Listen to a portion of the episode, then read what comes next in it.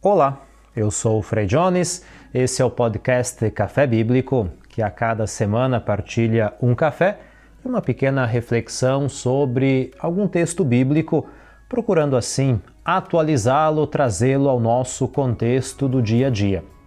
Após termos meditado sobre dois milagres naturais, as bodas de Caná e o caminhar sobre a água, neste episódio vamos juntos refletir sobre outro milagre natural feito por Jesus: a multiplicação dos pães.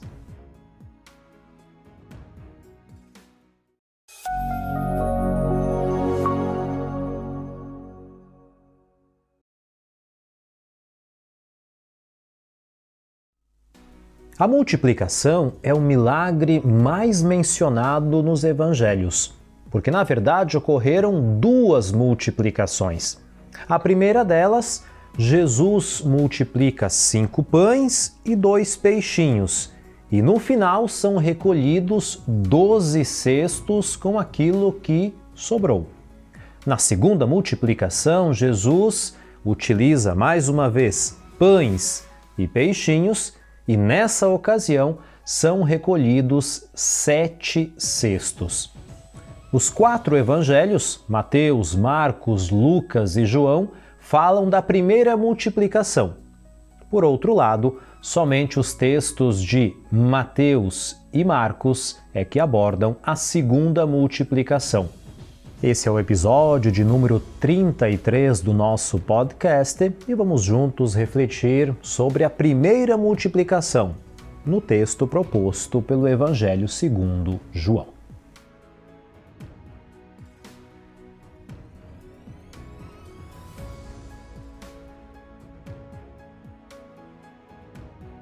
Evangelho segundo João, capítulo 6, versículos 1 a 14.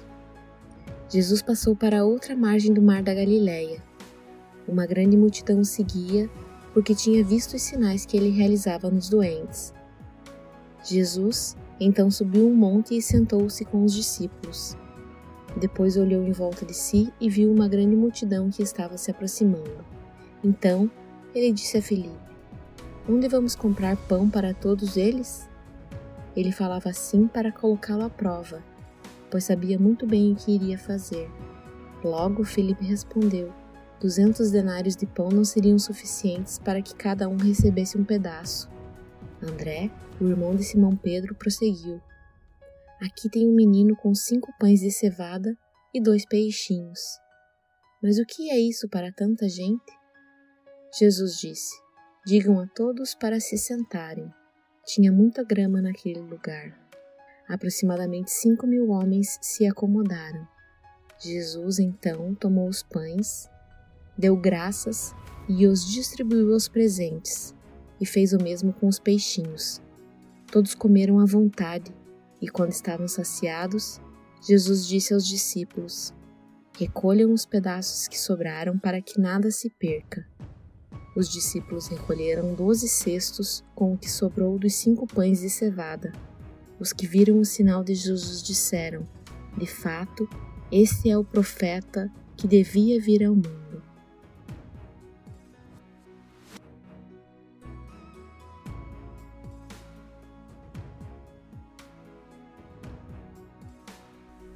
O café já está preparado e vamos juntos meditar esse texto tão importante, tão bonito, tão significativo que eu tenho certeza que você já ouviu, refletiu, rezou muitas vezes com ele. Costumamos chamar este milagre de multiplicação, porém a palavra multiplicação daquilo que nós ouvimos não aparece no texto. Alguns estudiosos preferem chamar de distribuição ou partilha do alimento, que seria algo um pouco mais próximo daquilo que o texto bíblico oferece. O dicionário Michaelis define um milagre como fato ou acontecimento fora do comum, inexplicável pelas leis da natureza, manifestação ou intervenção da presença divina na vida humana sinal dessa manifestação que se caracteriza por uma alteração repentina, insólita e fora do comum das leis naturais.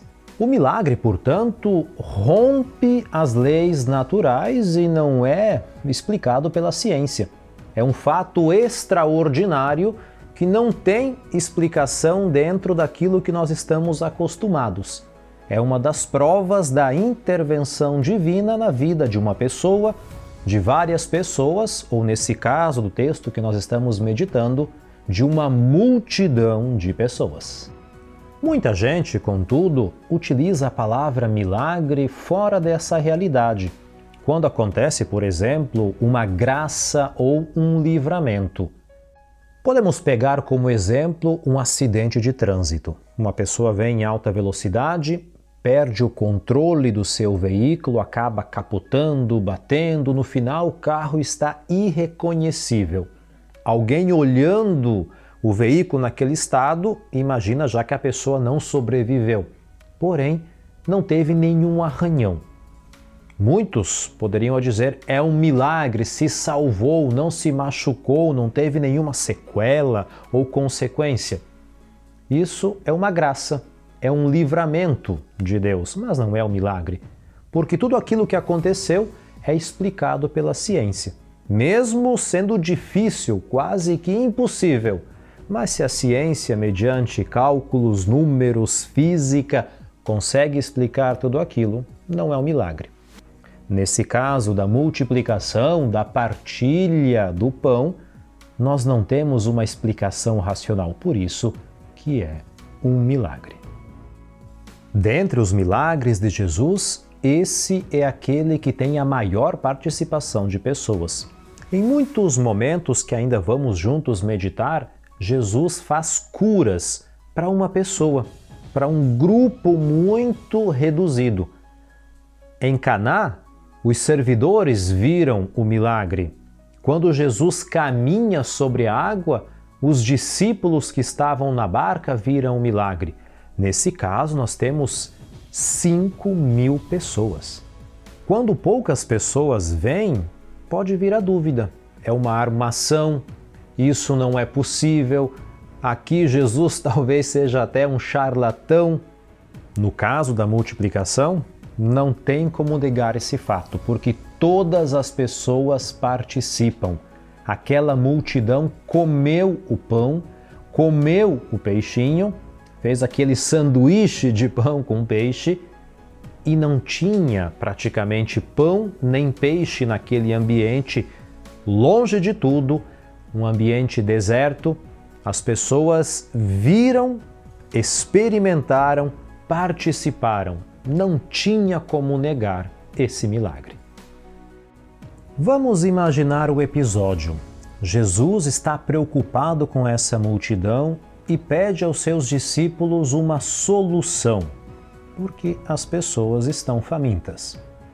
Felipe para no problema, porque para ele tem muita gente e diz que 200 denários não seriam suficientes. Um denário é o salário de uma pessoa por um dia de trabalho, que era suficiente para dar alimento a cinco pessoas, ou seja, um salário, um dia, uma família era saciada. Aqui podemos, portanto, imaginar que ele está fazendo alguns cálculos e não tem como recolher dinheiro suficiente para dar comida para tanta gente. Nesse momento surge um menino, não sabemos de onde ele aparece.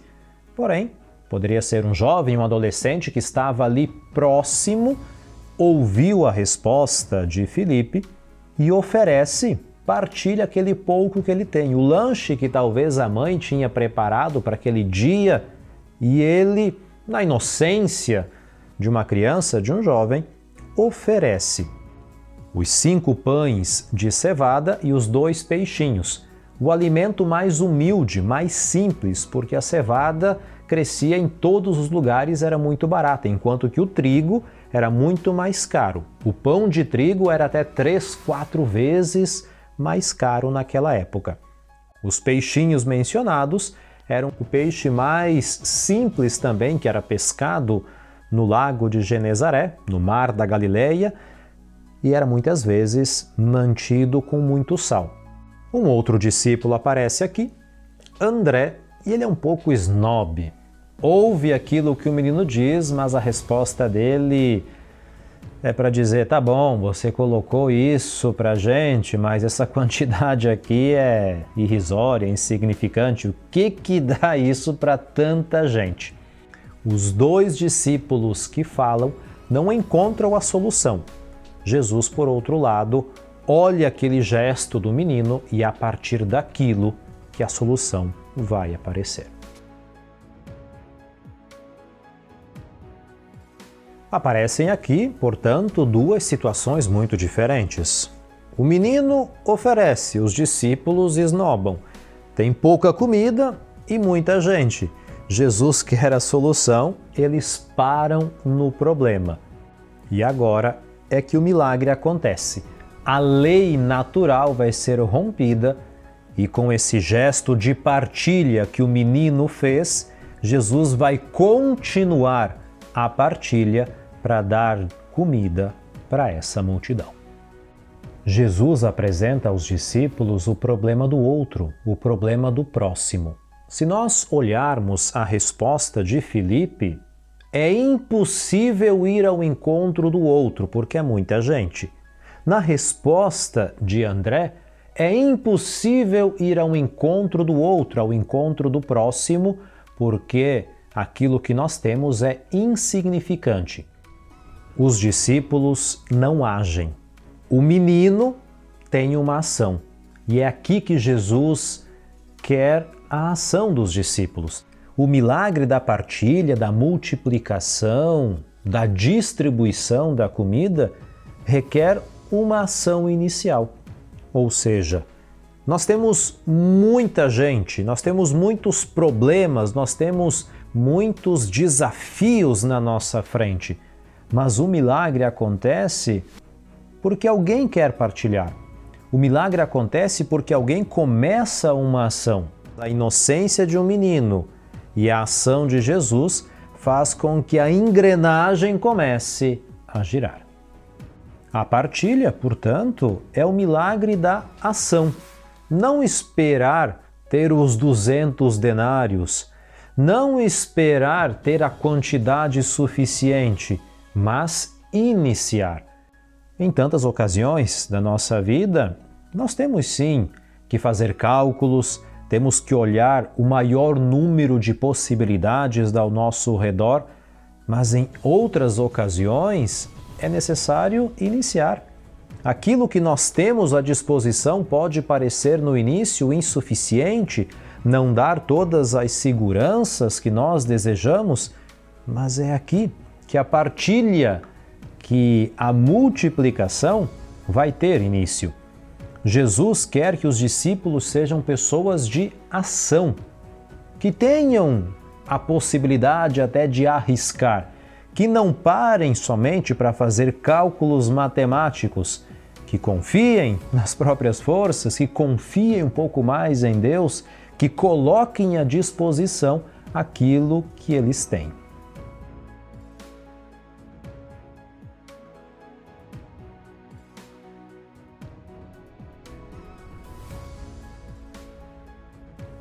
Partilhar é um grande desafio, ainda mais quando parece insuficiente aquilo que temos à disposição.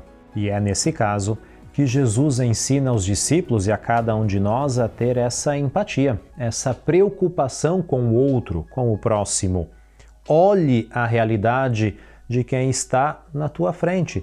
Olhe nos olhos, se preocupe com aquela pessoa e tenha coragem de oferecer algo mesmo quando parece insuficiente, quando parece difícil, é nesse caso que a partilha do pão se atualiza na vida de tantas pessoas. Sendo assim, as pessoas não vão assistir o milagre alheio, mas vão participar do milagre.